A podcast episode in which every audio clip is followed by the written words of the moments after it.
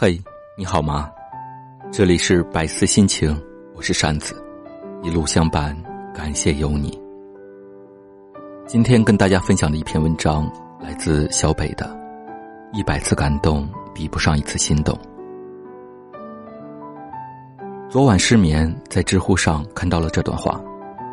我是个女生，我宁愿不要一百次的感动，也要等待那个让自己心动的人。那个人感动了我，而我却不喜欢他，那对他来说是种残忍，对我来说这也是种煎熬。但倘若让我心动的人不喜欢我，我也不会苦苦哀求，求来的感情不会长久。与其做一个短暂的梦，不如静静的等待下一段风景。也曾有人在倾盆大雨那天为你送伞，在圣诞树下陪你许愿，在你难受时扮鬼脸逗你开心。但感动就像雨过天晴的彩虹，让你眼前一亮，又悄然消失。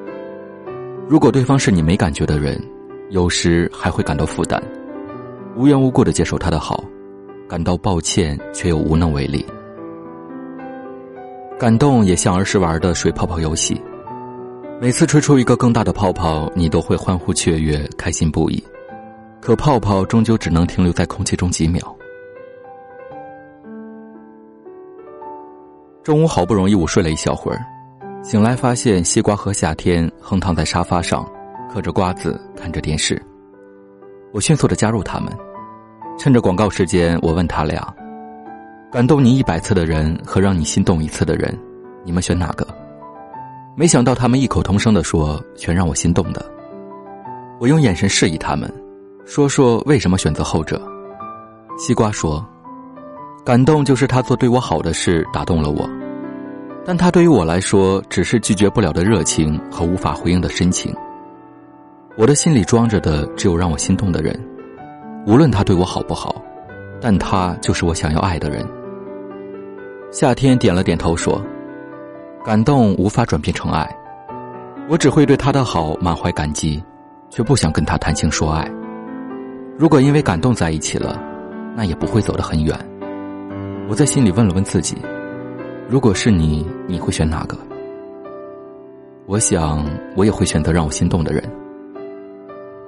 因为感动只是一种情愫，需要对方做很多温暖贴心的事才能感受得到。但是跟你心动的人在一起，即使今天他什么都不做，你都会觉得今天是美好的。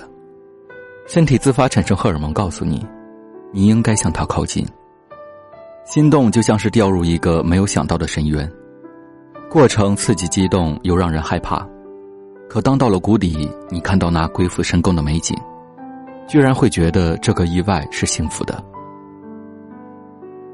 突然想到电视剧《最好的我们》里，陆星河想起高一时他学过的一首诗，叫做《长恨歌》，当时语文老师只给他们画了几句名句，要求背诵，可是陆星河却硬着头皮背了整首。因为他无意间扫到里面有这样一句话：“迟迟钟鼓初长夜，耿耿星河欲曙天。”当时陆星河甚至以为他和余淮也没差什么，耿耿于怀，耿耿星河。可是到后来他才明白，耿耿于怀人尽皆知，耿耿星河却只有他自己知道。陆星河的五十六次求婚，比不上余淮的一句“耿耿，我来晚了”。或许爱情就是这样，即使再久伴的深情，也抵不过内心深处的喜欢。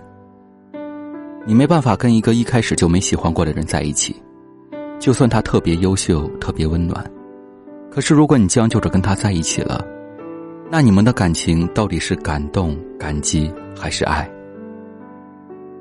也许感动再多也不能充当心动吧。再一次会感到心动，是那天那个高高的。笑容很阳光的男生问你住在哪个小区，和他送的那瓶水。你以为古城这么小，总会再相遇，所以笑了笑，拿着水离开了。可是后来再也没有遇见过。想着那次美好的邂逅，想着过去，你只能责怪自己回不去了。也许在第一次见到他就应该问问他的名字，如果可以的话，会留下联系方式，就不会像现在这样后悔。有些人汲汲一生也难以遇到一个喜欢的人，有些人即便遇到了喜欢的人，也不会有结果。你应该感谢身边那些用尽全力对你好的人，也尽量在合适的范围内给予回应，因为哪怕是朋友，也需要好好照应。所有的最好都不如刚刚好，烤得刚刚好的吐司面包，热得刚刚好的香蕉牛奶，和刚刚好的遇见的他。当有一天你真正遇到了自己喜欢的人，请你一定不要矜持，也许错过就不会再有了。所以有的时候，我们不妨大胆一些，去爱一个人，攀一座山，做一个梦。当七月的风吹过，阳光洒满了窗格，我们十指紧扣着，听同一歌。那一场大雨滂沱，时间在这里定格。十七岁的我，总爱傻笑着抬头看你说，你说美好和那些经过，你说时间抵不过你我，世界是一个圆。